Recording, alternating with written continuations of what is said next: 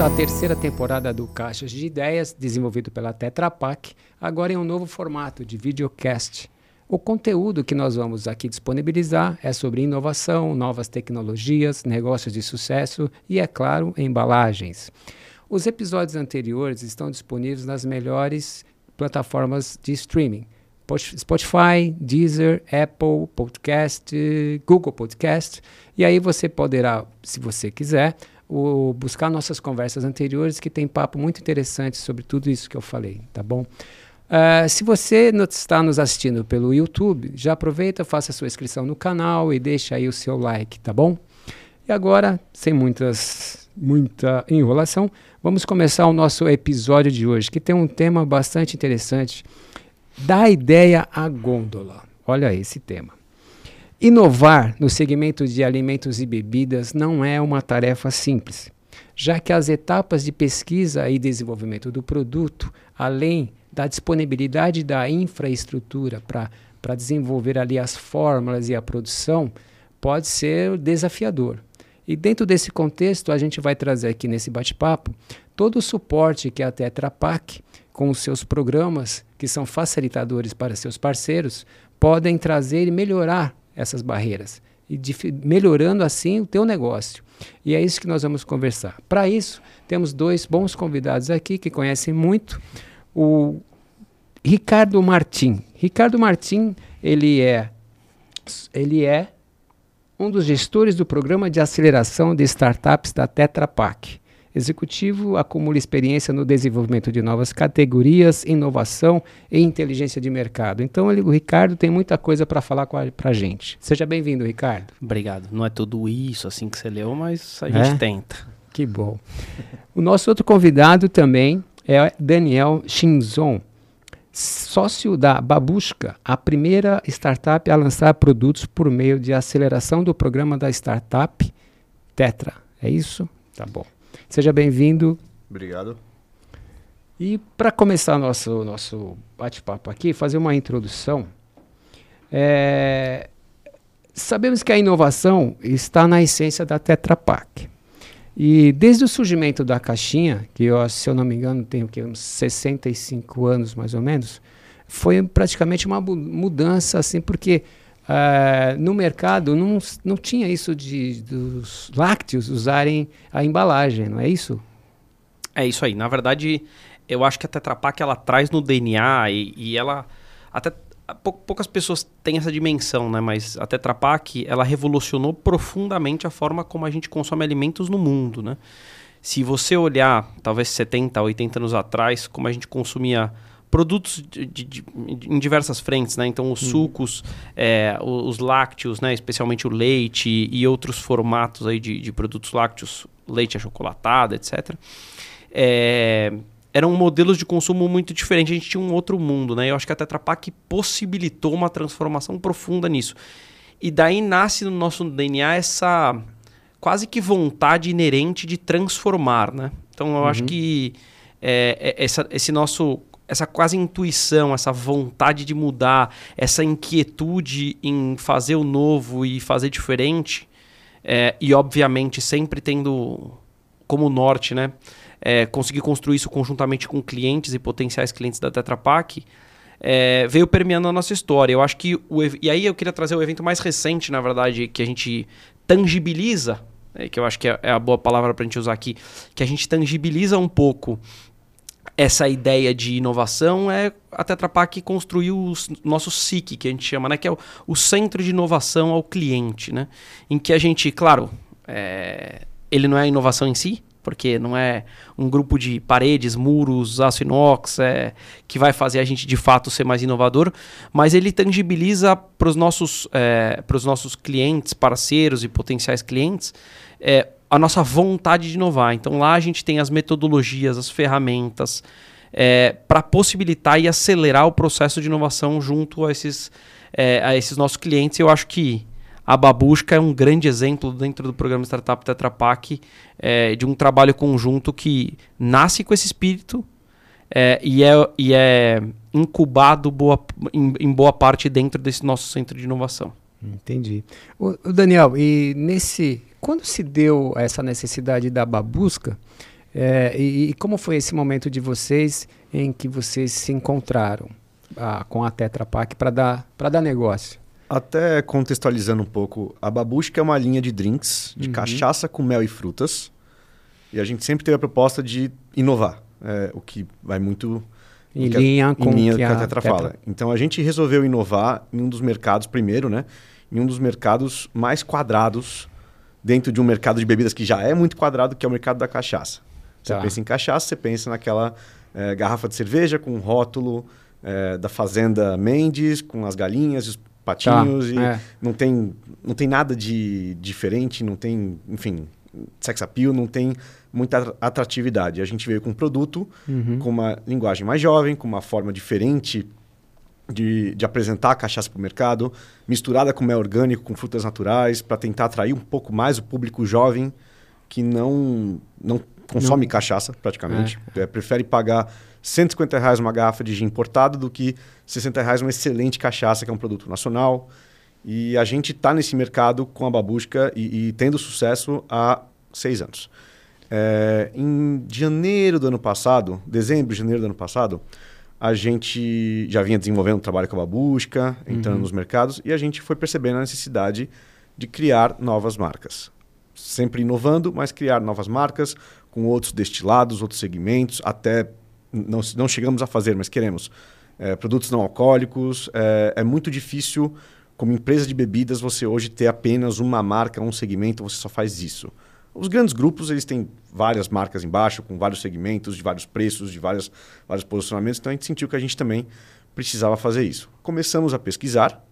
É, é muito difícil lançar produto, é muito difícil saber é, é, qual o produto certo para lançar.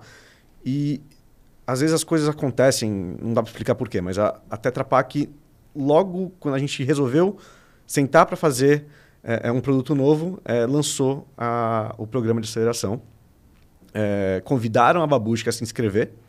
Uhum. E, então a gente mandou a inscrição, mandou os dados, uhum. etc. Fizemos um pitch, mostramos é, o que já tinha sido feito e as coisas que a gente estava afim de fazer. E nós fomos aprovados.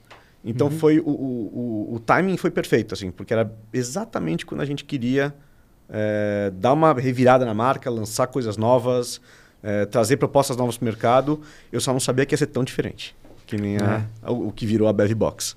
E vocês aproveitaram o momento é, do gin, ou foi assim, tipo, Uh, no Brasil está se consumindo muito gin, né? Sim. E aí, no Brasil e no mundo, né? Sim. É, e vocês aproveitaram essa onda ou foi algo estudado? Como é que se deu isso? Então, o, o que é engraçado, e, e, e, assim, eu aposto que não é só com a busca, o projeto de aceleração, da forma que ele começou para o que ele virou, nada a ver. Hum. Assim, a gente trocou três ou quatro vezes de, de, de ideia, de objetivo. Né? A, a, ideia inicial da Tetra Pak era uma que a princípio a gente não queria fazer, e aí a gente deu uma outra ideia que por razões também técnicas não deu para fazer. Então a gente sentou e, gente, vamos aproveitar essa oportunidade e criar algo novo, uhum. criar algo do zero, construir uma marca nova, construir um conceito novo. E aí a gente manifestou a nossa, o nosso interesse em trabalhar com o gin, que, como você falou, é o destilado hoje do momento, né?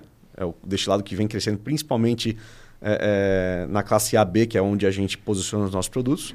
E a partir daí, dessa vontade de trabalhar com o gin e trabalhar com produtos é, que a gente chama de ready to drink, RTD, é, a gente começou a estudar e, e aí todo enfim, uma história muito longa que, que eu vou contando. Não, mas fica Fica à vontade, a vamos gente lá. a gente começou a estudar com a Tetra Pak. É... Bom, primeiro a gente precisava criar uma persona. Criar... Porque assim, a gente resolveu não usar a Babusca como, como marca. A gente resolveu criar uma marca nova. Por quê? Porque Babusca é cachaça. Então as uhum. pessoas que conhecem a Babusca vinculam ela ao destilado cachaça. A gente queria usar gin, a gente está colocando uma caixinha, uma embalagem nova, é um negócio completamente uhum. diferente, então vamos usar essa oportunidade para criar uma marca nova. Então a gente fez as sessões de design thinking, com. Nossa, muita gente. É. Posso só. Vai, vai só... contando, vai contando. É, é, é que vai, vai, vamos só, só, só, contando junto aqui, porque acho que cada um lembra um é. pedaço. É uma história longa, é uma história complexa e de sucesso, mas é. é o, o, e aí eu trago um pouco, pro, assim, o grande objetivo do programa Startup Tetra Pak, né? Que é a gente conseguir é, encontrar empreendedores como, como o Daniel, é, que tragam esse espírito de de vontade de transformar, de vontade de criar marcas novas, de vontade de responder a demandas latentes dentro do consumidor brasileiro. É, e arrojado o suficiente para fazê-lo, né? Porque tem muita gente que tem vontade, mas não tem de fato a iniciativa de, de transformar. E, e como a Tetra Pak pretende, e não só pretende, mas apoia, né? Porque a gente tem um produto em cima da mesa que mostra que a gente é, tem, tem de fato é, feito o que a gente se compromete a fazer. A gente disponibiliza, e aí de maneira quase que, eu, eu, eu diria que é um, de uma maneira bem personalizada, várias ferramentas e plataformas de inovação. Então, o, o, que o Daniel citou aqui é um pouco, ele falou um pouco de design thinking, palavra bonita em inglês, Bonito, né? né? Bonito para falar. Uhum. Mas nada mais é do que um modelo mental é, de pensamento e a gente é, implementa essas metodologias a quatro mãos, então a Tetra Pak, quase de forma consultiva, utiliza metodologias consagradas globalmente em, em inovação, né? Uhum. É, e, e, e, traz, obviamente, todo, todo o, o espírito empreendedor, o conhecimento é, deles, que são os donos da marca e, e conhecem muito melhor que a gente é, o negócio deles. É, e a gente, a gente, na verdade, constrói algo a quatro mãos que no final é, é muitas vezes a gente vê só, só a história final, mas existem várias etapas em que a gente vai co, eu chamo isso de co-construção, né? Uhum, então sim. a gente vai co-construindo essa história. Então, como o Daniel comentou um pouco, a gente sai de um desafio, né? Que é um macro desafio que ele se transformou algumas vezes ali, o Daniel contou um pouco disso e, e é absolutamente válido, né? Porque a gente, a gente sempre fala isso, né? É melhor errar no começo do que errar no final. Então, Exato. e a, a gente, o conceito é, é, de, de, do modelo mental de inovação e o objetivo do Startup Tetra Pak é errar rápido. Não é não errar. E tem uma diferença fundamental, porque primeiro que é impossível não errar, e toda vez que você tenta não errar, você se engana que você não está errando. Talvez cometendo um erro maior ainda, né? exatamente, exatamente. Então, o nosso modelo é vamos errar rápido, que aí a gente corrige e para de errar. Né? Então, uhum. é, dentro desses modelos que a gente utiliza aqui, o Daniel citou a questão do design thinking, é, essa é uma das ferramentas. Então, a gente vai lá, ajustou o objetivo, e ajustou o objetivo não só conversando, né? De uma forma, e a Tetra Pak tenta fazer isso de maneira muito clara, né? Estruturar isso. Então, assim, quais são os potenciais das categorias, né? Quais categorias estão sendo consumidas, demandadas, não no Brasil, no mundo? Sim. Será que tem alguma tendência lá fora de produtos que estão sendo lançados que a gente pode trazer para o Brasil? Claro que há que, há que haver uma tropicalização de, de uhum. produtos de maneira geral, mas, mas eu acho que a gente se inspira muito. Esse mercado de bebidas alcoólicas é um grande exemplo de inspirações internacionais. Quer dizer, você mesmo falou sobre o gin, você trouxe uhum. a questão do gin. O gin não nasceu no Brasil, né? o gin foi importado no Brasil. E claro que a gente fez o gin do nosso jeito, né? É, mas, mas, mas isso é importante. Então a gente tenta estruturar esse caminho da inovação, né? através de ferramentas validadas, né? através de conseguir, eu costumo dizer, confluir esse caos na cabeça do, do, do, do empreendedor a um objetivo central comum e a gente vai construindo e validando junto. Né? A gente vai passando essas etapas juntamente. Então, uma vez é fazer esse, é, acessar esses mercados globais, entender as tendências, entender onde estão as grandes oportunidades, aí a gente define desafio. Mas uhum. até para te, desculpa te interromper, mas eu, é, justamente falando por que é tão legal o programa de aceleração. Como o Ricardo falou, é, foi o primeiro programa de aceleração que a Tetra Pak fez, acho que no mundo, né? Estruturadamente dessa maneira, sim. Sim, e foi um grande aprendizado para eles e para a gente, é, uhum. é, porque a gente também nunca tinha participado de um programa de aceleração. E os programas de aceleração que estão disponíveis hoje no Brasil, ele geralmente acelera empresas que já são gigantes. Assim, aquela empresa emergente, mas que já estourou. Tá. Que a gente fala too big to fail. Uhum. É, é, e a gente nunca conseguiu ter acesso a programas de aceleração porque nós ainda somos uma empresa em fase de crescimento. E o legal desse programa da Tetra, e eles já estão acho que na quarta ou quinta rodada de... É, nós vamos abrir a quarta agora. Todas as empresas que eu conheci que estão sendo aceleradas pela Tetra Pak são empresas pequenas. Uhum. Então, eles estão dando acesso a um monte de informação e técnicas é, é, que a gente não teria como conseguir sozinho. Então, desde relatórios de varejo do mundo inteiro, muitas sinergias com, com as filiais da Tetra Pak, mundo afora, onde eles nos falam o que está dando certo e o que não está dando certo em cada lugar para a gente é, usar ou não como exemplo. É, a gente teve acesso também a, a, vários blocos de mentoria com profissionais é, diretoria C-level de, de grandes multinacionais que sentaram para conversar com a gente sobre as coisas que eles fizeram certo e errado. É, é, porque é o que você falou, a gente tem que aprender. É muito melhor aprender com os erros dos outros do que, do que com os nossos. Do que É. com os nossos, exato. É. E, e foi, foi tudo isso, foi muito legal esse desenvolvimento, porque é muito difícil lançar um produto. Ah, a sim. chance de sucesso é muito baixa. Eu estava lendo um relatório é, é, da APAS desse ano que quase 16 mil produtos foram lançados nos últimos 12 meses é, e 14 mil produtos foram descontinuados nos mesmos 12 meses. Então a chance de sucesso é muito baixa. Para dar certo, você tem que acertar em tudo: em formulação, em identidade visual, em proposta. Então, Na parceria. Na parceria. Então, fazer isso junto com a Tetra Pak ajuda muito a gente a ter uma chance muito maior de sucesso. Porque você comentou no, no, no início da sua fala, é interessante, porque vocês tinham uma proposta, a Tetra tinha outra, Sim. e vamos conversar, porque há isso, né, de saber ouvir, de vamos mudar os planos, ajustar ali, porque isso é uma real parceria. É a preocupação que ela tem para o negócio dar certo. Se o meu negócio dá certo, o seu dá certo, ganhamos todos, né? Isso. E assim, desse processo todo que vocês estavam falando, qual assim aquele que deu eh, maior dificuldade no início ou que, que depois ele foi acelerado rapidamente, assim que vocês conseguiram agora deslanchar, assim, acertamos todos os ponteiros. Qual é o mais difícil para fazer esse, esse link? Teve algum mais ou todos são Eu, eu tenho um, Daniel. Acho cada um falar? tem um. Fala o Então seu fala, primeiro. fala, vai, por favor, cara. Não, Primeiro pode. cliente. O mais difícil. Foi bastante coisa, foi muita coisa difícil. É, ainda mais assim, que a gente.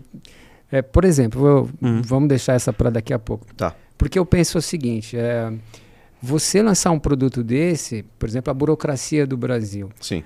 é, o Ministério da Agricultura, correto? Que você Sim. tem que fazer a inscrição, não é uma coisa simples que você. que anda na velocidade que a gente gostaria.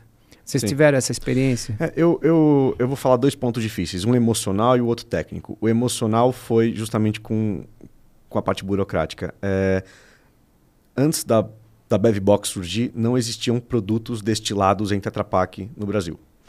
Então, o Copacker que a gente é, escolheu para fazer o nosso primeiro lote teve que tirar uma licença de produção de bebida alcoólica junto ao Ministério da Agricultura. E esse é um processo que demanda visita do fiscal, uma série de documentos e vai e volta e da exigência Uma burocracia sem fim. É, assim, brasileira. custo Brasil na prática. E que faz esse- parte do game também. Faz parte, né? faz parte. Então, Mas o processo levou quase seis meses. então a gente estava com o produto pronto, com a formulação pronta, tudo estava pronto.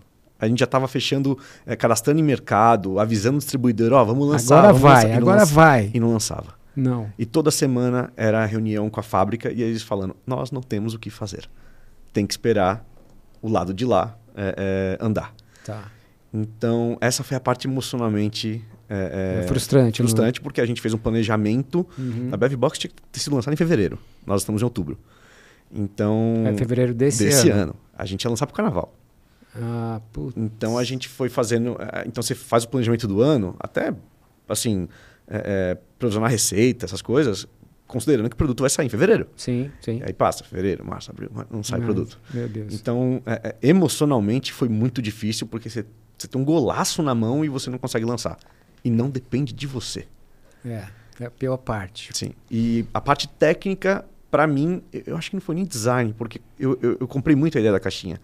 E a gente foi. O design foi feito pela Tetra Pak, e a gente foi, claro que orientando o que a gente queria, mas a parte mais difícil para mim foi a formulação, parte técnica, porque eh, essa categoria de produtos tem muita gente, é uma categoria muito saturada. E 90% dos produtos que estão no mercado hoje são muito ruins. Uhum. Então, assim, a pessoa toma uma vez e não toma nunca mais. Tá. Então esse era o nosso medo, de ser um produto que a pessoa olha a caixinha, acha legal, toma, acha horrível e nunca mais compra e aí a gente não tem é, é, não tem giro e a marca morre em seis meses. A gente refez as fórmulas seis vezes. A gente pegou um grupo de universitários, sempre os mesmos. A gente fazia é, é, uma formulação, mandava e pedia para preencher pesquisa. Ah, mexe aqui, mexe ali. Ia mexendo, ia corrigindo, até chegar no produto final que tá muito gostoso. Assim, Chegou no consenso che- que é é, isso. esse. Não, eles sempre vão pedir para mexer Vamos alguma coisa, beber, mas, é isso. mas na sexta vez, meu, tá, é isso, tá bom, tá gostoso, tá ótimo. Mas é bom, viu? É bom. É né? gostoso. E, É e- bom. E essa foi a nossa ideia. Assim, a Bevbox, ela tá, ela tá posicionada agora no varejo, pelo menos em São Paulo, a R$ 9,90. Então, é um produto de 330 ml. Então, ele é bem maior do que as latas, que tem 2,69, né? E ele tá R$ 9,90, está abaixo de 10 reais. Ele é o produto mais barato no mercado? Não. Existem produtos é, é, bem mais baratos de entrada que são muito ruins, mas são muito, Tá. muito baratos. E, e a gente, por princípio, não consegue fazer um negócio ruim. Mesmo usando uma embalagem que é mais barata que a lata, é mais barata que o vidro, eu poderia fazer um produto muito barato. Mas a gente, por essência é, e por respeito ao consumidor, a gente quer botar um produto bom. Melhor. Vender a, qualidade, né? Exato. cara? Então, Porque assim, a qualidade, a primeiro momento, a gente sabe disso.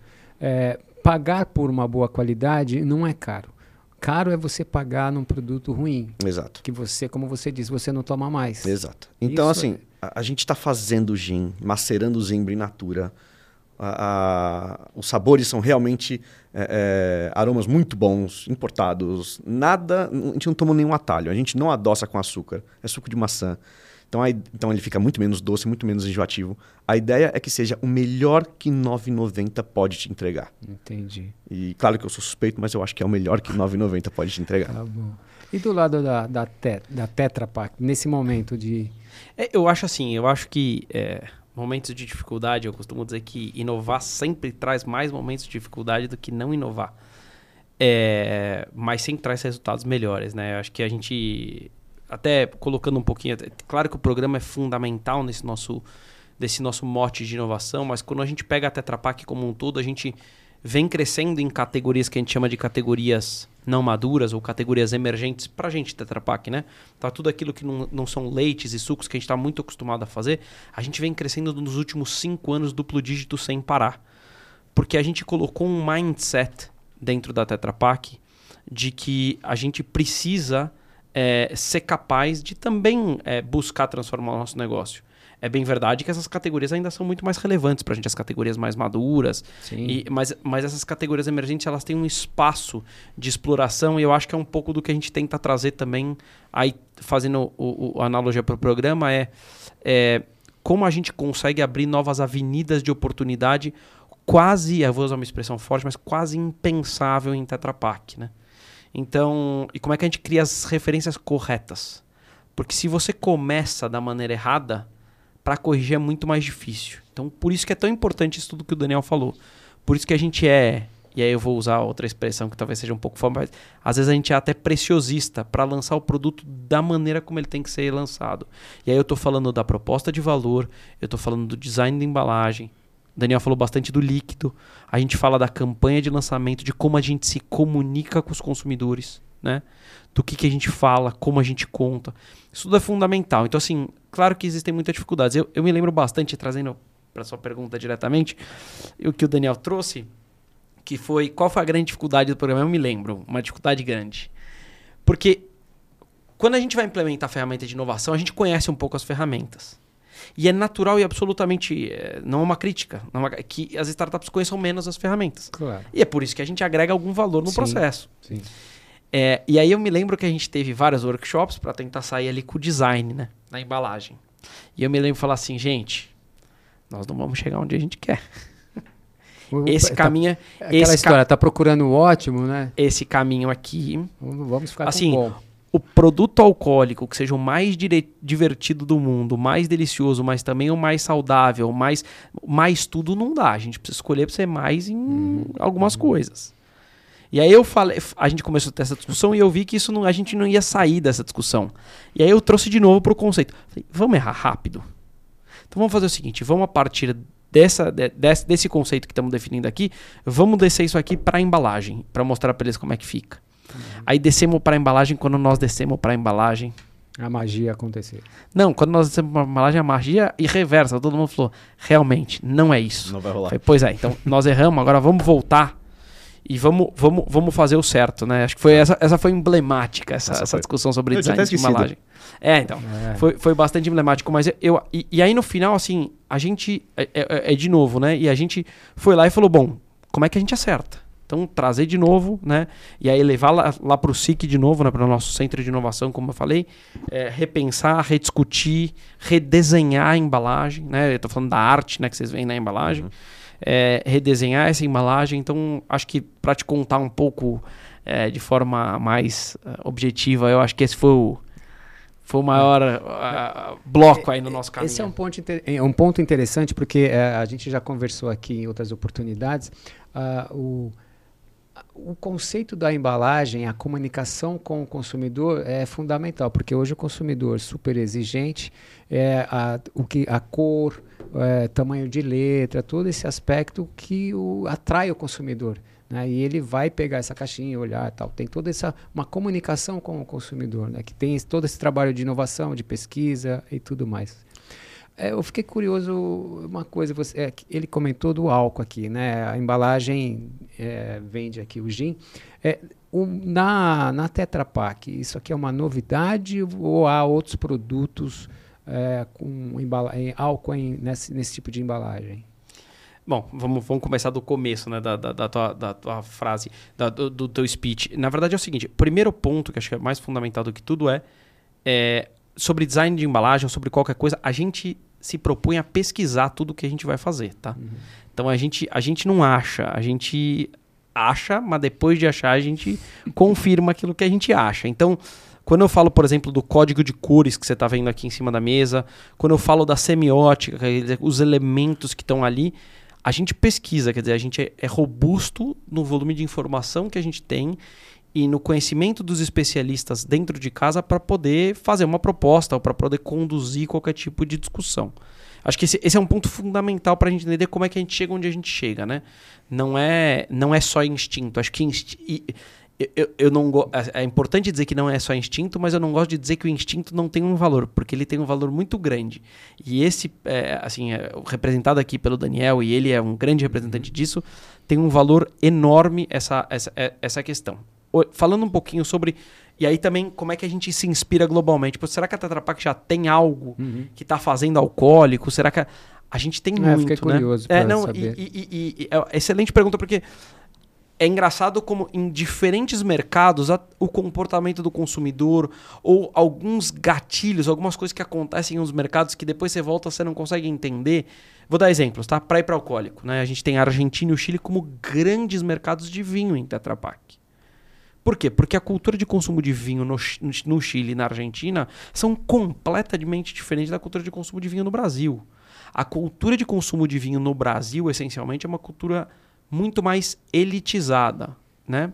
Entendi. Claro que há exceções e a gente não está aqui para generalizar, né? Mas assim, é, de maneira é, olhando mais para o todo, é uma, é uma cultura de consumo mais elitizada. Tem um outro bom exemplo que a gente vinha discutindo, que é o exemplo da Índia. Na Índia a gente vende bilhões com B de bola de embalagens para whisky. Whisky nessa é embalagem, na embalagem da caixinha? Na embalagem da caixinha. E por que isso, né? Isso nasceu porque existia uma grande questão lá na Índia de falsificação de produto. É, e a embalagem, e eu vou colocar aqui entre aspas, infalsificável, é, é a embalagem Tetra Pak, no caso, porque você tinha que cortar a embalagem, isso é antes até do advento das tampas.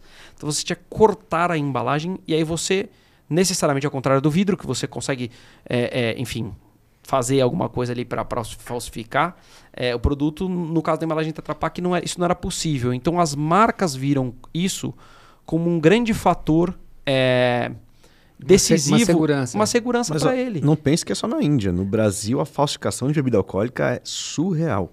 Imagino, é enorme. Semanalmente, assim, a gente está nos grupos de produtores de bebidas alcoólicas, a gente recebe semanalmente notícias de pessoas presas no interior de algum lugar. E o pessoal é criativo, né? O pessoal é criativo. então, assim, é, brincadeiras à parte, acho que é isso. E, só que, assim, o que é importante? Nasceu assim. Só que se construiu uma cultura de consumo perene desse produto em embalagem cartonada, é, que hoje não é. Esse não é a razão central pela qual é, os, os, consumidores de fato entenderam que aquela embalagem pode ser uma referência para esse segmento, para essa categoria, e é assim que esse mercado se construiu. O exemplo de leite no Brasil é um bom exemplo. Então, se o consumidor olha uma caixinha de leite no Brasil, uma caixinha branca de um litro, hum. e ele olhar para frente dela, a referência daquilo, ele vai responder que aquilo é leite sem estar tá escrito nada. Porque aquilo foi construído, mas isso não necessariamente é verdade em outros mercados. Então, se você for possivelmente para o mercado chinês, essa realidade é bem diferente. Então, é, é, acho, que, acho que é isso. No, no, no fundo, acho que é, é, A gente já faz isso em outros mercados, mas faz diferente. É, é, o mercado de drinks alcoólicos nos Estados Unidos talvez seja hoje o mais desenvolvido no mundo, Sim. que tem produtos, eu diria que com propostas de valor próximas, é, mas esse é um produto único, né? Para a Bevbox, a gente teve duas grandes referências, ambas são dos Estados Unidos. Uma chama Beachbox e a outra chama Buzzbox. A Buzzbox é um pouco mais sóbria, então são drinks clássicos, Manhattan, Cosmopolitan, Negroni é, na caixinha. E a Beachbox é mais divertida. Então, como a gente é, fez esse produto para o público mais jovem, 18 a 25 anos, a gente quis é, tomar um pouco mais como referência a Beachbox, que é um produto que está em todos os festivais, os, os, grandes festivais de música dos Estados Unidos, eles, eles sempre estão lá é, é, como uma forma mais, mais divertida de ser. E até entrando um pouco no, no detalhe da embalagem, tá falando de, de, É engraçado que a gente ficou tanto, tanto tempo esperando sair a licença de alcoólicos que o desenvolvimento de embalagem é um negócio que a gente fez um ano e meio atrás. E várias coisas eu sinceramente esqueci, porque eu já me acostumei tanto com essa embalagem, já estou tão feliz com ela, que a gente meio que esquece todos os problemas que a gente teve para chegar nisso. Mas você olhar a embalagem, a, a ordem de prioridade do que você vê. Primeiro, Bevbox. Segundo, gin a gente tinha essa preocupação. Porque essa embalagem, a Prisma, ela é, é muito comum ser usada para é, água de coco, né? É. Então a gente queria deixar bem claro para o mercado que, gente, isso é bebida alcoólica, isso é gin. Sim, sim. E terceiro, Posicionamento. Exato. É... Terceiro, sabor. Guaraná uhum. com mate, pink lemonade, gengibre com limão. Ao longo da embalagem, você vai encontrando outras, é, é, outras referências, outras características que mostram o que a Bevbox quer, quer ser. Então você tem um QR Code que são pontos de reciclagem mais próximos é, de você por geolocalização. Então, essa parte de, de ser um produto sustentável, mais sustentável possível, a gente também tem o selo Eu Reciclo. Então, a gente faz a compensação ambiental de 100% das embalagens que a gente utiliza. Como funciona? A gente é, passa anualmente para o reciclo o número de embalagens que a gente circulou, paga um valor por embalagem e eles reciclam o equivalente desses resíduos com cooperativas de reciclagem uhum. formalizadas. Isso é muito legal. É reciclagem formalizada. Uhum. no Brasil tem muita reciclagem é, informal. Então eles fazem a formalização da, da, reciclagem, que é muito bacana, é um parceiro antigo nosso. E então já sabendo que você está reciclando, compensa, já está reciclada compensatoriamente essa embalagem, você ainda pode pegar o QR Code, procurar um ponto mais próximo e reciclar a sua. Frases divertidas. Os melhores drinks vêm em caixinhas deixa o trabalho pro barman e toma uma beve. E esse é o que eu mais gosto. Imagina que difícil fazer esse drink. Opa, já fizemos, já fizemos para você. Então, essa ideia de ser uma bebida alcoólica divertida. Não existem bebidas, muitas bebidas alcoólicas, principalmente no Brasil, que são divertidas, que passam essa imagem de leveza. É tudo muito sóbrio, tudo muito quadrado, tudo muito preto uhum, e branco. Entendi. Então, a gente foi, aos poucos, colocando na embalagem vários elementos que vão mostrando é, é, o que, que a Bevbox é como essência para quem que é destinada a Bevbox. Então, é um produto para todo e qualquer evento. É. E o legal disso tudo é que é, você teve a ideia, encontrou a Tetra Pak, desenvolveram, e, e, isso é legal, porque é, o retorno final, o ciclo, também está devolvendo para a sociedade, de certa forma, uma contribuição daquilo que a, as empresas existem para ter lucro e está tudo bem, é isso mesmo, uhum. mas também ajudando o lado social, porque os catadores, o reciclado, o que, o que vai ganhar também em cima disso, é fechando o ciclo da sociedade, que a gente ganha e devolve, né? Sim, e, e não só isso, é, a gente agora está começando a fazer os... Oi? Vou te deixar um pouquinho mais de lado. Assim. Ah, eu estou fora da câmera. É. A gente está a gente tá agora começando a, a fazer os materiais... É, de divulgação do produto, então materiais que vão ficar nos supermercados, materiais que vão ficar nas festas, etc. Uhum. E até por indicação da Tetra Pak, a gente está conversando com fornecedores que fazem esses materiais utilizando caixinhas recicladas de Tetra Pak. Então você realmente pode abraçar uma bandeira Isso, e, e, usar o máximo possível em tudo que for, em tudo que der para usar, uhum. é, em, onde der para ser sustentável a gente vai ser. Que legal, então, muito bom. Isso é uma preocupação nossa, isso é legal. Ricardo, é, Conta para a gente qual que é a importância do programa de, de aceleração de empresas como a Babusca.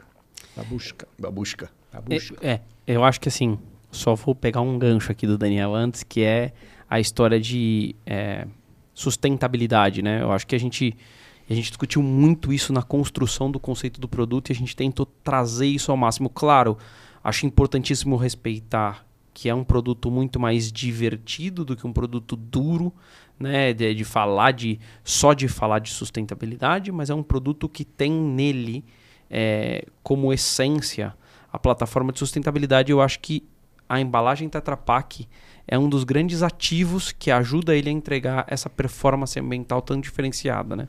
Uma embalagem é, que hoje é 100% reciclável e que tem, de fato, uma cadeia de reciclagem bem estabelecida no Brasil, permitindo a gente ter essa plataforma que o Daniel citou aqui, que é o Rota da Reciclagem, né? A Tetra Pak construiu essa plataforma Rota da Reciclagem e a gente estimula muito os nossos clientes, parceiros, a, a divulgar isso também, não porque não pela Tetra Pak, mas pelo, pelo planeta, né?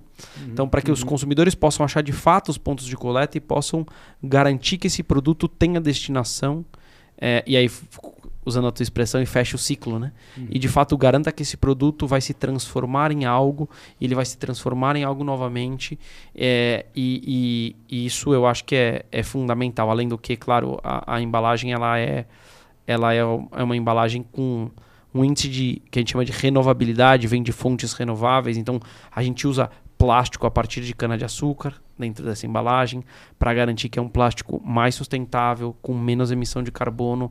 Então a gente vem é, investindo nos últimos anos muito em plataformas de, de melhoria de, de performance ambiental. Isso sempre teve no DNA da Tetra Pak.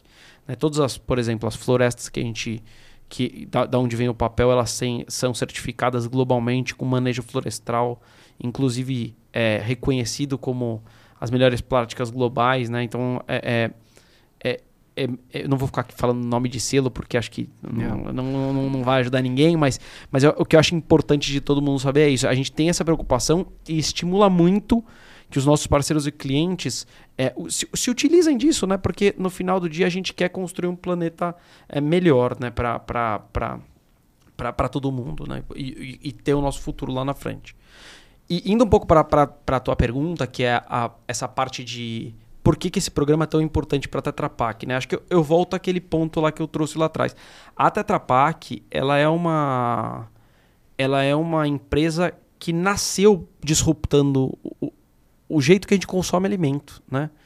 É, obviamente, como o ciclo de qualquer empresa no mundo, né? Quer dizer, se é uma empresa hiper inovadora, transforma o mercado, mas você atinge em algum momento é, é, um, grau de, de conhecimento dos consumidores, um grau de consumo em massa tão grande que é de fato, e aí o seu negócio principal, ou seja, você gerenciar o seu negócio principal, isso vai te tomar tempo vai te demandar energia para ma a manutenção desse negócio. Desse negócio. E não é diferente com a Tetra Pak, né? O nosso grande ponto aqui, trazendo o startup Tetra Pak, é como é que a gente é, instrumentaliza e de fato é, tangibiliza isso que sempre teve no nosso DNA e como é que a gente pratica isso de fato, né? Eu costumo dizer dentro da Tetra Pak que o objetivo da Tetra Pak, do startup Tetra Pak, que é o programa aqui a gente está falando aqui, o objetivo da, do Startup Tetra Pak é construir os grandes clientes do futuro. Né? É, a gente não tinha um programa chamado Startup Tetra Pak, mas os grandes clientes da Tetra Pak hoje, uhum. um dia tiveram exatamente na posição que o Daniel está. Os grandes clientes da Tetra Pak hoje no Brasil, e você teve a oportunidade de, uhum. de, de entrevistá-los aí, é, eles fizeram a sua primeira compra, eles fizeram uma loucura de botar leite que durava uhum. cinco meses dentro de uma caixa. É. Hoje a gente acha isso super normal, mas isso era uma loucura. É, imagina tomar essa decisão há alguns anos atrás, sem é, quando não se falava em inovação, não se falava em sustentabilidade e nada disso que a gente está vendo aqui hoje, né?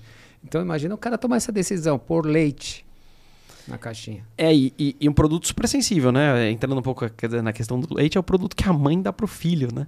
É, é se, alimento. Se, se, você imaginar leite como, como essência, como alimento, quer dizer, é a primeira vez que a mãe vai ter, de alguma maneira, ali a, a pós-amamentação, que é óbvio hiperestimulado por, por nós e preconizado por todas as sociedades, as, as associações e sociedades médicas, mas é, depois que passa esse período, é, você vai ter que dar leite para o seu filho, né? E aí eu vou confiar num. Eu, eu, preciso confiar em algo. E a referência se transformou na caixinha. Então tiveram alguns malucos, que eu brinco, malucos do bem, uhum. que toparam esse desafio junto com a gente. E agora tem alguns outros malucos topando um desafio de bebidas alcoólicas também em Tetra Pak. Vamos ver no que vai dar. Tá vendo? Ainda bem que o mundo, o mundo tem os malucos, né? É Porque lógico. Se fossem todos certinhos, né? Chato que seria, né? é, fica, fica chato. É. Exatamente. É, mas é, o o, qual é a vantagem de fazer um é, esse modelo de co-packing para para você, por exemplo, que é o parceiro da Teta? Ah, isso, é um, isso é um tema legal. Co-packing, é, inclusive, está sendo uma vantagem não só para empresas do nosso porte, mas hoje você vê grandes indústrias é, diminuindo ou até final, é, encerrando suas, suas plantas para utilizar o co-packing. Hoje, você fazer uma fábrica é, é uma grande responsabilidade financeira e às vezes ela tira o teu foco no que é mais importante, que é você vender e você construir uma marca. Então existem vários, vários, vários exemplos de indústrias. Vou, vou, vou, ficar na bebida, que é, que é onde eu é, é, tenho mais conhecimento, de indústrias de bebida que pegaram dinheiro de investidor e ao invés de investir em marketing, investir em, em é, é enfim, é, políticas de venda, etc., e botar o produto no mercado e fazer esse conhecido, eles pegaram esse dinheiro e construíram uma fábrica. Essa fábrica custou X para construir, essa fábrica demanda Y ao mês para se sustentar e ela tem que produzir não sei quantas garrafas mês para não ficar ociosa. Ele fica tão focado em, em bater esse custo fixo que ele não ele não não, não gasta a energia gasta dele energia, naquilo que que é o mais importante, que é, que é você importante. construir uma marca, construir marca demora. Uhum. A gente está falando de, de, das marcas de leite, essas, todas essas grandes marcas que a gente vê nos supermercados, todas têm 50, 60 anos, demora para construir. Uhum. Então, o Copacking te dá muita segurança é, é, em focar no que é importante. E, e, não só isso, eles são especialistas em produção. Eu não sou especialista em produção. Eu não sou engenheiro de formação, eu nem quero ser. Uhum. Eu quero fazer o que eu sei fazer. Então, o, o, o, Copec, o, o processo todo de Copacking te dá muita segurança em saber que o produto vai chegar na tua mão do jeito que você quer que ele chegue, nas condições que você quer que ele chegue. Uhum, uhum. E hoje, é, é, a Tetra Pak, para bebida alcoólica, agora, como a gente chegou e vão vir provavelmente outras marcas, é, vários co-packers estão começando a, a, a, se interessar pela oportunidade de invasar bebidas alcoólicas em, em Tetra Pak. E para a gente foi ótimo, porque uma fábrica imensa, a gente está fazendo. Posso falar o nome, né? Pode, pode falar. Você pode falar o que você Posso quiser. falar o que eu quiser. A gente está fazendo é, a Bevbox na Tecpolpa, que é uma indústria gigantesca, que fica lá em Dobrada, interior de São Paulo. Eles têm acho que quatro máquinas da Tetra Pak, que funcionam, enfim, 24 horas por dia, 7 dias por semana. Cada máquina produz 8 mil caixas hora. E eles estão no mercado há 30 e poucos anos. Então são pessoas absurdamente especialistas uhum. no que elas se dedicam a fazer, que é a produção de qualquer bebida em Tetra Pak. Então a gente trouxe o projeto para eles e a gente fica tranquilo, porque a gente sabe que vai dar certo. Se fosse a nossa responsabilidade aprender mais esse processo, além de tirar o foco do que é importante, que é construir uma marca e botar produto no mercado, a chance de erro é muito maior. Uhum. Então, por isso que o Copacking é tão importante para a gente. E a, a Tetra Pak que faz a busca desse fornecedor? Sim. A Tetra Pak faz a busca é, dos Copackers interessados em trabalhar com o nosso produto, fazem a ponte, ah, tá. fazem uma reunião com todo mundo junto, e aí, a partir daí, o relacionamento é nosso com o Copacker. Entendi. O, é, disso tudo que a gente está falando também, é, qual que vocês a visão de vocês assim para o futuro, né? Para em termos de embalagens, teremos mais bebidas alcoólicas, mais é, uma diversificação de, de, de, produtos. O que, que vocês acham para o futuro? Posso, vou, vou pegar essa. É, é, bom, o grande objetivo é esse. O grande objetivo é esse. Né? Qualquer produto pode ser embalado na caixinha. Qualquer é uma palavra forte, é, mas então. eu diria que a grande maioria esmagadora deles é, pode ser envasado em embalagem Tetra Pak. A gente tem algumas restrições, eu diria que é, produtos com gás, por exemplo, são uma restrição. É, algum nível de teor alcoólico pode ser uma restrição, é, mas, mas muito alto. Nós estamos falando de teores alcoólicos aí de bebidas que nem são comercializadas praticamente no Brasil hoje.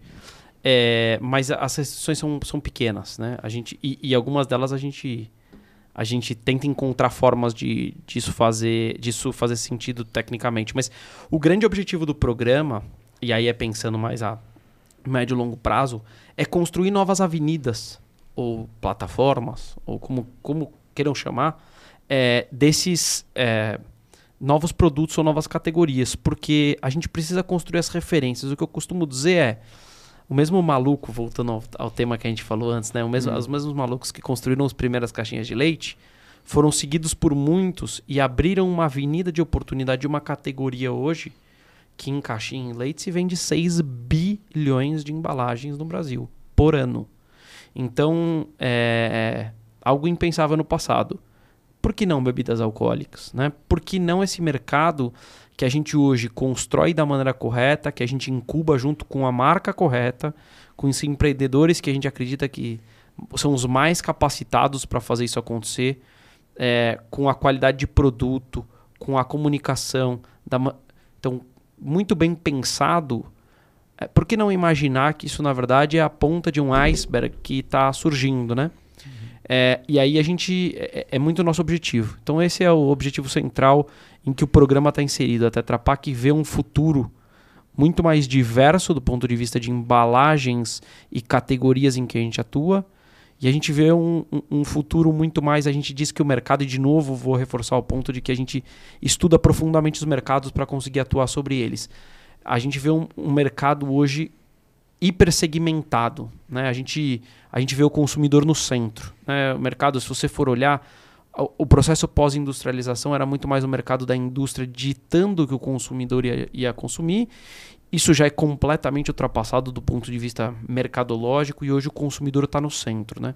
E cada consumidor é único. Claro que a gente tem tribos, a gente consegue de alguma maneira segmentar esses perfis de consumidores ou essas ocasiões de consumo belas festas que a gente consegue, uhum. de repente, tomar um gin, uhum. às vezes no café da manhã. Então a gente consegue segmentar na ocasião que eu estou consumindo, no tipo de consumidor que está consumindo, mas no fundo é segmentado. Né? Os consumidores não querem mais todo mundo consumir aquela mesma coisa.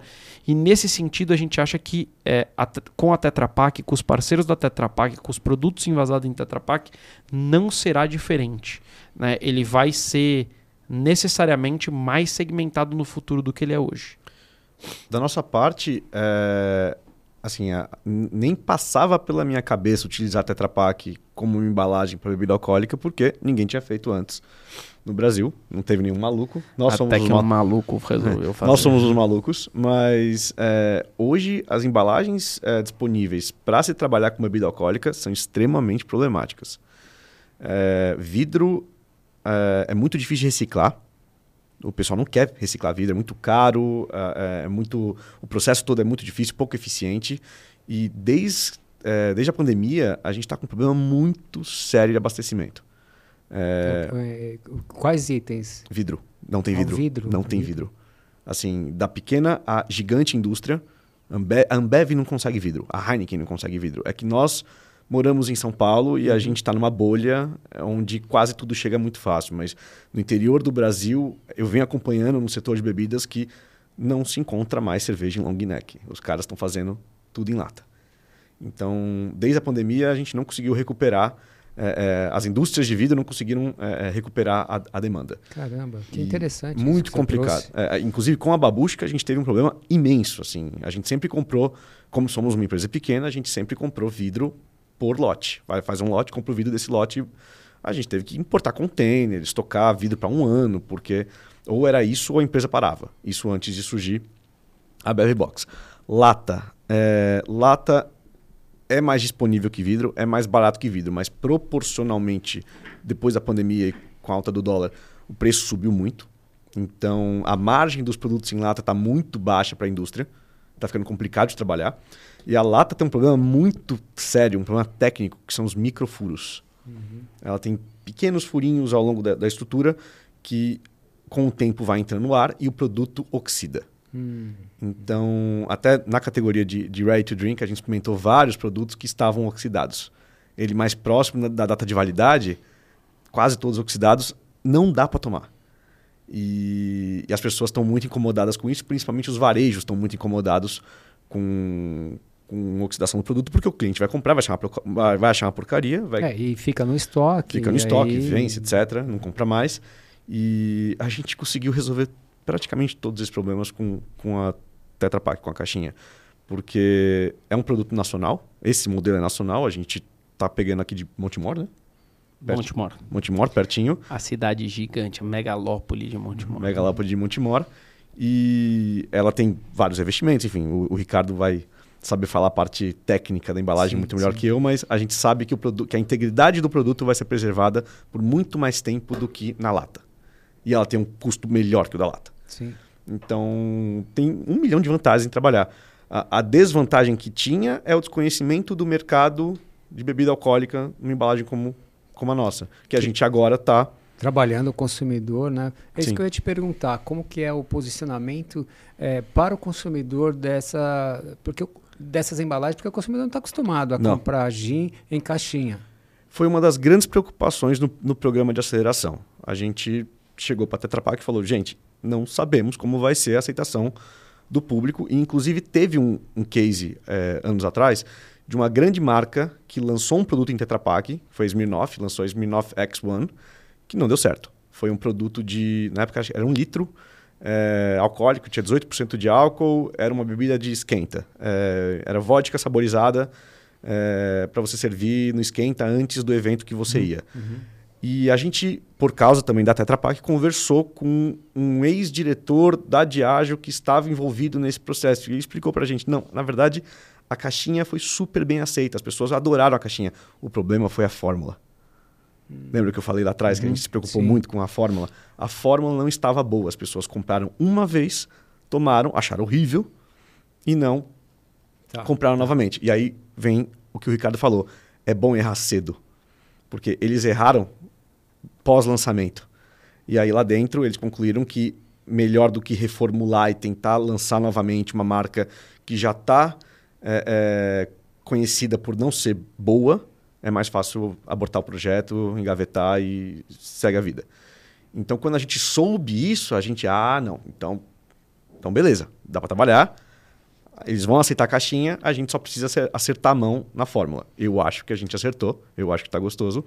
E a receptividade tem sido incrível, porque a gente está mostrando para o cliente que é um produto para eventos. Esse é o grande mote da, da Box. Eventos, eventos, eventos, eventos.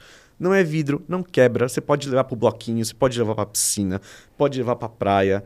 Não vai te machucar, não vai quebrar. A lata tem um problema sério de asepsia. Você sempre tem que limpar a lata. Certo, é no caso, a nossa embalagem tem a tampinha. Você tira, consome com segurança. O produto ele está estéreo, depois da produção no, no Copacker, o próprio Copacker faz acho que 28 dias de testes microbiológicos, etc. Então o produto está completamente seguro, não tem nenhuma chance de contaminação. E... O, o, ajuste da fórmula, uhum. que foi tão importante para vocês, tem a participação do, do projeto da. Apenas da como degustadores. A fórmula foi. É de vocês. É nossa. É assim, tá, a gente entendi. pegou uma, uma outra empresa muito grande, multinacional, que está começando no Brasil. E a gente contou o que, que era o projeto e eles adoraram e liberaram para a gente um laboratório, um engenheiro. Uhum. E a gente conseguiu fazer. E, e, eles também entenderam o potencial. Eles também entenderam que, meu, isso pode ficar grande. Tá. Então, toparam. O, Ricardo, é, eu queria entender mais, ou saber mais do, do SIC, uhum. que é o Centro de Inovação ao Cliente, né? Isso. E, e o que, que ele proporciona ao parceiro? Qual, o, que, o que, que a gente consegue no SIC?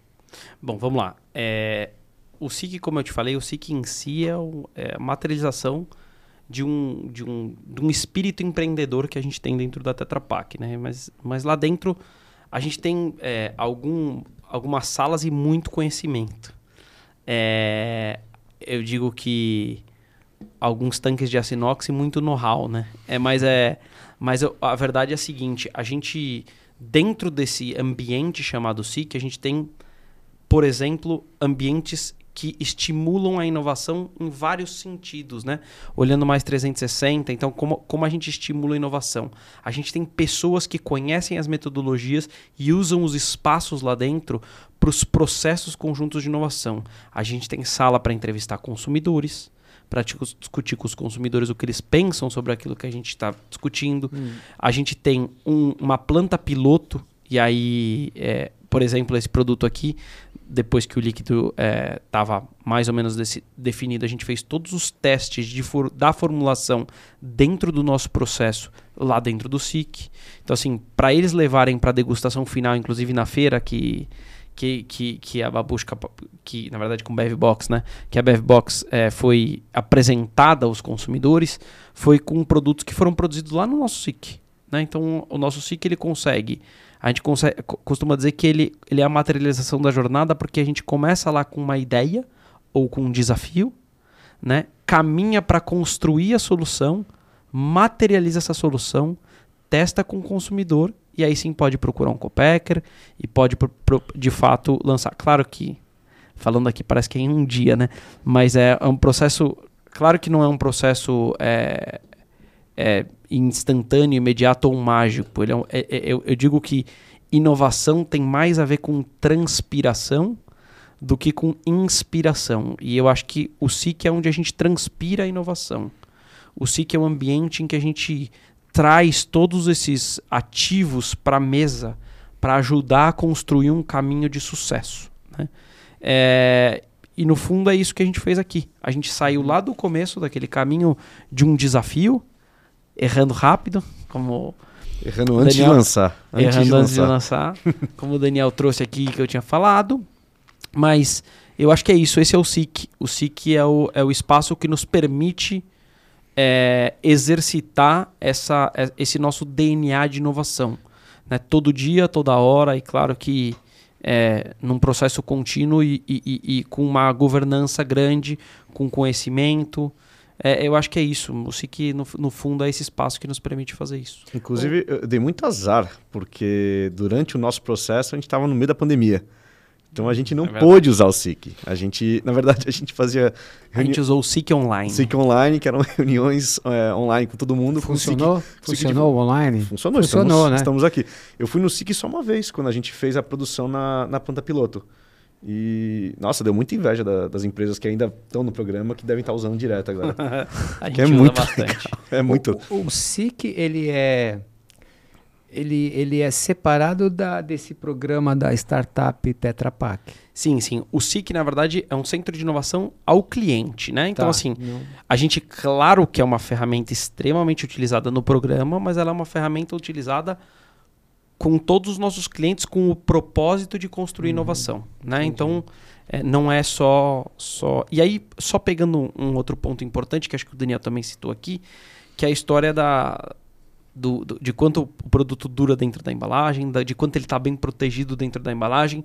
E isso é uma das razões pelas quais a gente testa o produto no SIC, né?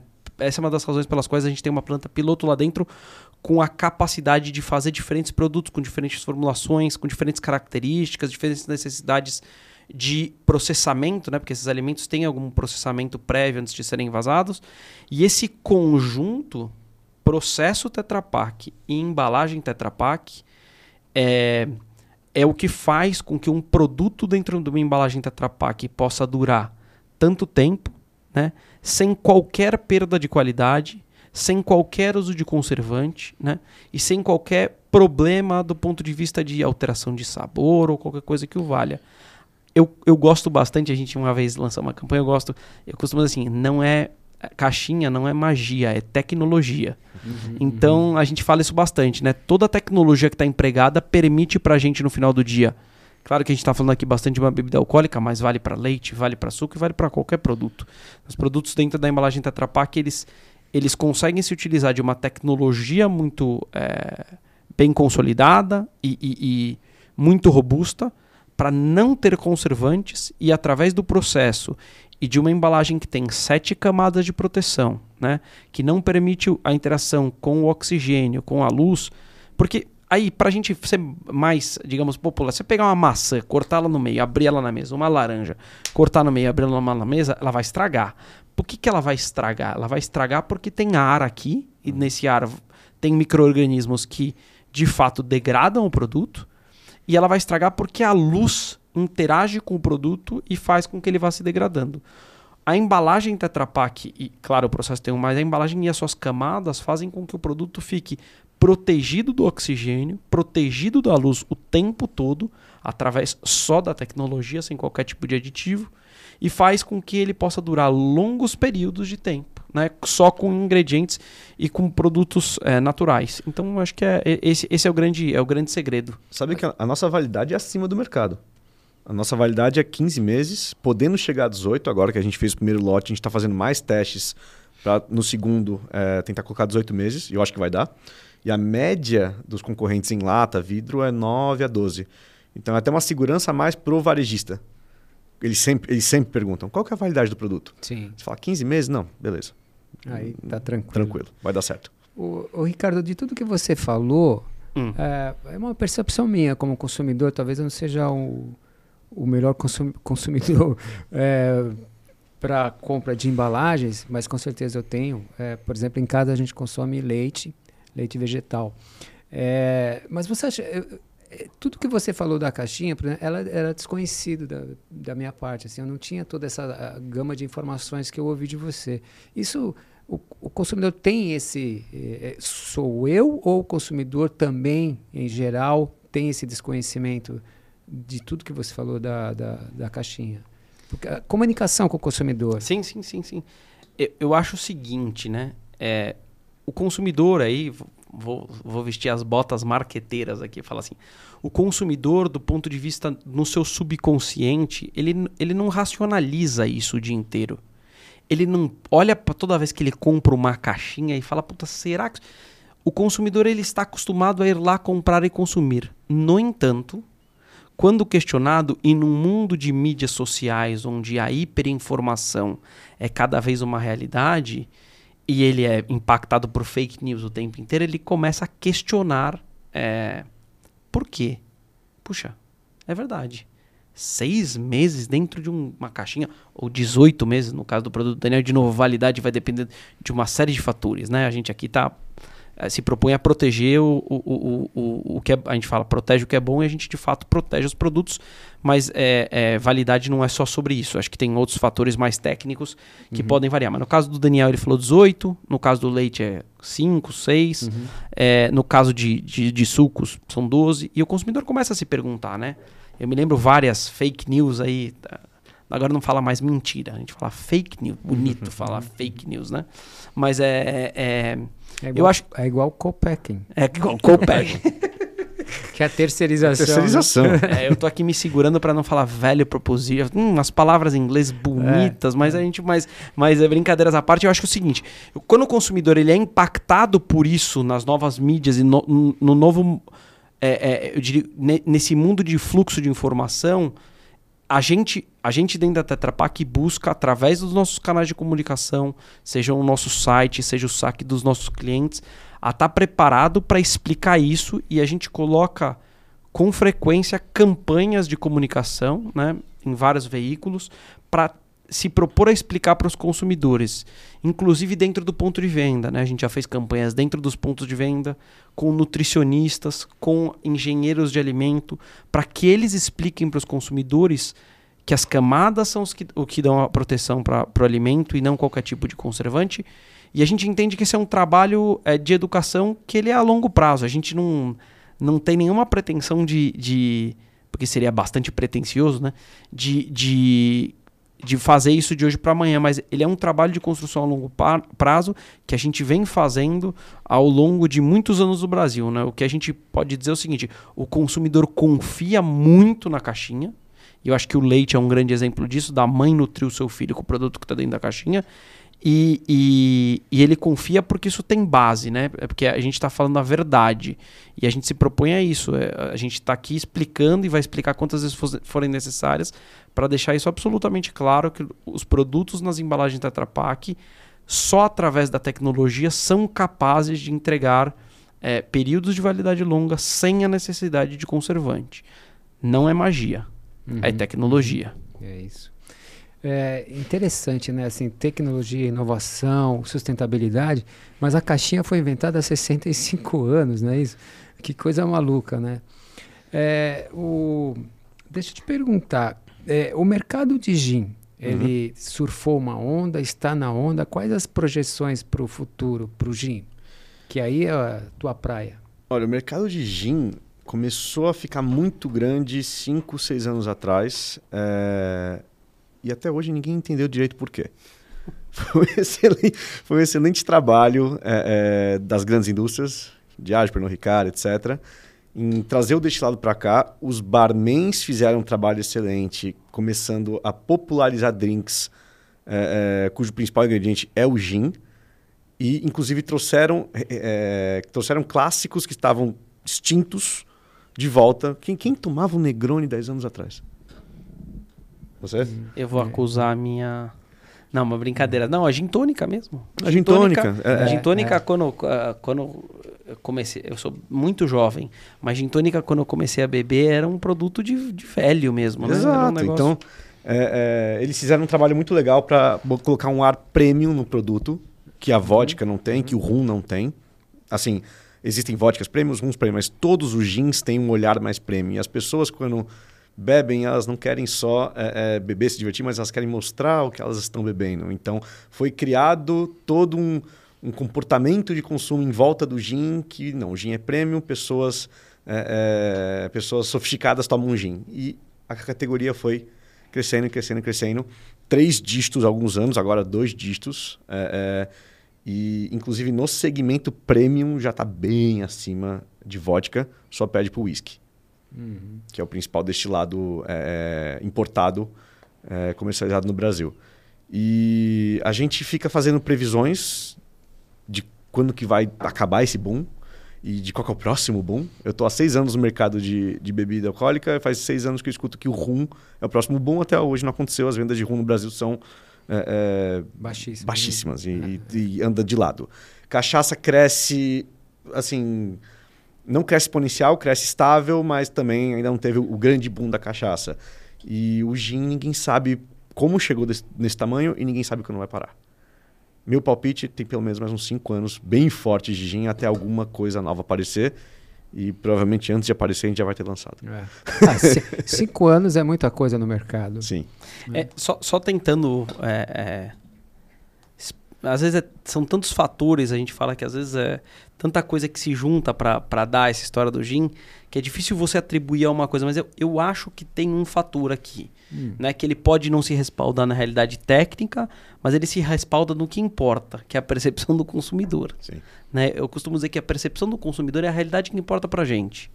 Não adianta a gente brigar contra ela. Então, é, olhando um pouco para isso, existe uma tendência da história de produtos de baixa caloria ou produtos que e a percepção de que os produtos alcoólicos engordam, tem muito açúcar, e o gin trouxe essa percepção que eu não estou alegando que se respalda na realidade. Sabe que é mentira, né? É, então. é, eu, eu- eu sou mais suave que você, mas é, é- é- Ele traz essa percepção de ser uma bebida alcoólica menos calórica, de ser uma bebida alcoólica é, com menos açúcar, né? Então, que, ou que ser uma bebida alcoólica que conversa minimamente com uma percepção de saudabilidade, ainda que pareça que esses mundos, bebida alcoólica e saudabilidade, não navegam tão Não, juntos. nem devem. É, ma- mas, mas de alguma maneira o consumidor pegou isso. Então, a- aí tem uma ponta do, do, do consumidor é, navegando, e, e, de novo, como isso foi vendido, né, por quem construiu essa categoria, que foram grandes indústrias, grandes marcas, Sim. que eu admiro bastante, mas,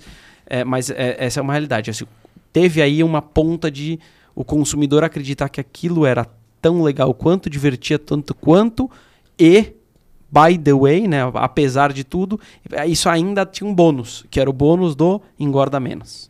O que não procede. Não procede. Não procede. Tá que, bom. assim, é, na verdade, o gin. Não o- dá para ganhar em Não, todas, né? ganhar. Mas o, o que ajudou muito também o gin foi a alta que o Brasil teve em coquetelaria. Porque a gente teve o boom de cerveja artesanal. E aí agora tá vindo o boom da coquetelaria. As pessoas querem tomar drinks legais e o gin é, é de longe a melhor base para você construir um drink. E hoje você tem uma onda de, de bartenders fantásticos no Brasil que estão ganhando prêmios mundo afora, criando cada vez mais drinks em cada vez mais bares, usando sempre o gin como base. Ainda às vezes misturando com outros produtos, mas o gin como base. Sobre a caloria, o gin ele nada mais é do que álcool infusionado com botânicos. É o mesmo álcool que se usa para fazer vodka. Tá. E o que dá caloria é o percentual alcoólico. Sim. Então, o gin de 38% e a vodka de 33%, praticamente a mesma coisa. Então, isso foi uma. Às vezes você acostuma com. Você fala algo tantas vezes que você acredita que é verdade, mas não é. O gin engorda tanto quanto a vodka. Muito bem. Engorda menos que cerveja, mas, Olha aí. mas engorda. Já, já, tá, já, Já tá ajuda, melhor, né? já ajuda. O né? Daniel tá entristecendo os consumidores que estão ouvindo aqui. o Não quero iludir ninguém. É. gente, é, a gente, nós vamos agora encaminhando para o final. Se a gente, por acaso, eu não lembrei ou não comentei algum assunto e que vocês queiram falar, fiquem à vontade. Se tiver alguma coisa ainda aí que vocês Acho fazer o jabá. acham interessante falar. Não, não, eu, eu acho que vale a pena é, contar uma coisa. Na verdade, que o programa Startup Tetra Pak, aí falando um pouco sobre essa construção, ele não é uma construção só da Tetra Pak, né? E é uma das nossas preocupações. A gente faz ele em parceria com a Plug and Play, que é a maior aceleradora de startups do mundo São hoje. É, e eles também têm, ajudam a gente a trazer é, o know-how e as capacidades complementares da Tetra Pak, né? É, e ajudam, obviamente, estão embarcados no projeto junto conosco e com as startups para a gente entregar os maiores projetos. Então, é, o que eu quero dizer no final é que, e eu, e eu digo isso é, bastante dentro da Tetra Pak, que inovar é, é, é, é um voo em ecossistema, né? Ele, ele não é um voo solo. E para a gente ser capaz de inovar com assertividade, é, da maneira correta, a gente, quanto mais bons cérebros pensantes a gente tiver na mesa, melhor a gente faz. Então, a gente, muitas vezes dentro do programa, a gente também agrega questões externas. Então, formuladores, se forem o caso, a gente pode trazer para a mesa. Então, a gente, a gente vai construindo isso de acordo com a necessidade e conjuntamente com o que os clientes é, é, desejam. Então, eu, eu acho que é isso. No fundo, é isso.